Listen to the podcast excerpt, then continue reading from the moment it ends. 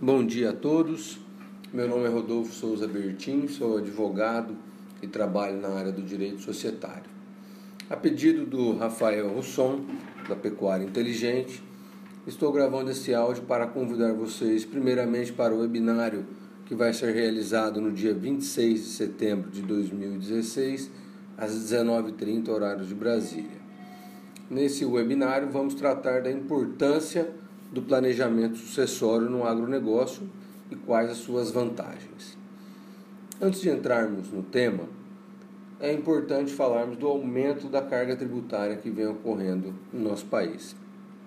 No nosso estado de Mato Grosso do Sul, o ITCMD, que é o Imposto de Transmissão Causa Mortes e Doação, teve a sua alíquota elevada.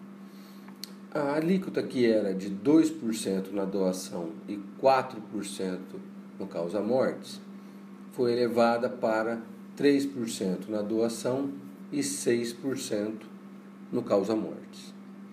Nós temos ainda alguns projetos de lei em andamento no Congresso Nacional querendo criar um imposto sobre grandes fortunas e um imposto de renda sobre herança. Temos o projeto de lei 5205 de 2016, que está querendo criar esse imposto de renda sobre herança com as seguintes faixas de tributação que poderão variar de 15, 20 e 25% de acordo com o valor dos bens que serão doados ou que irão entrar né, no processo de inventário.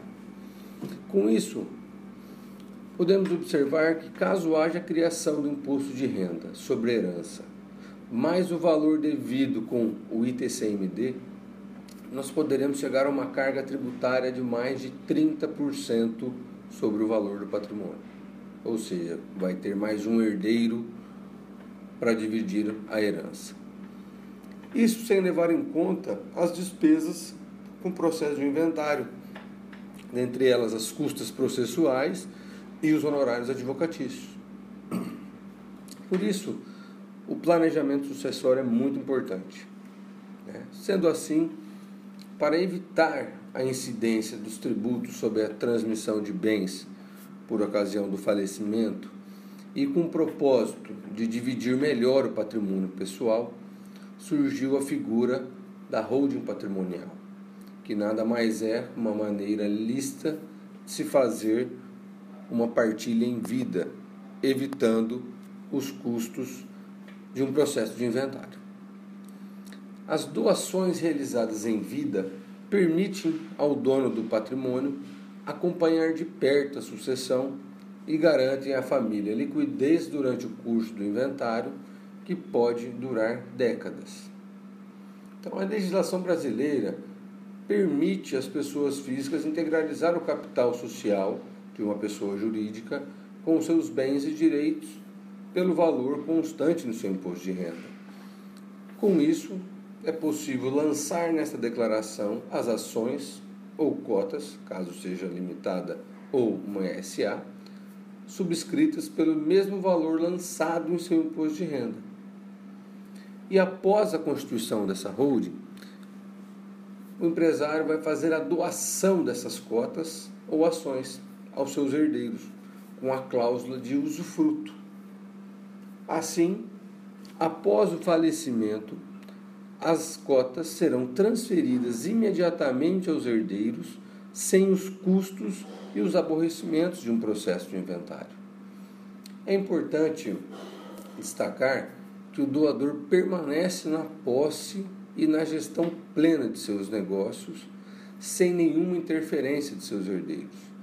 Porque no momento da doação, o doador vai colocar a cláusula de usufruto, bem como cláusulas que irão dar plenos poderes de administração dessa empresa, ou seja, o patriarca que irá ditar as regras enquanto estiver vivo.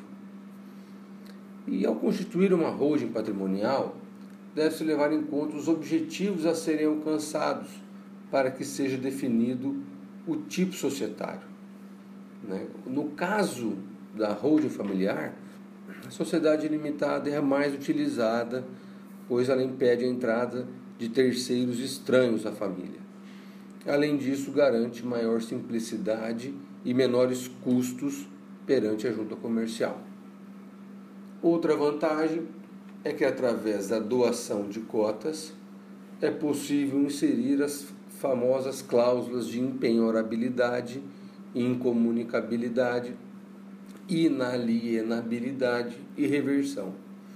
Então, a cláusula de impenhorabilidade ela protege o patrimônio de eventuais dívidas contraídas pelos herdeiros. Mas nós não podemos nos esquecer que essa proteção não atinge as dívidas tributárias, ou seja, as dívidas com a União, com os estados e os municípios não estão protegidos por essa cláusula.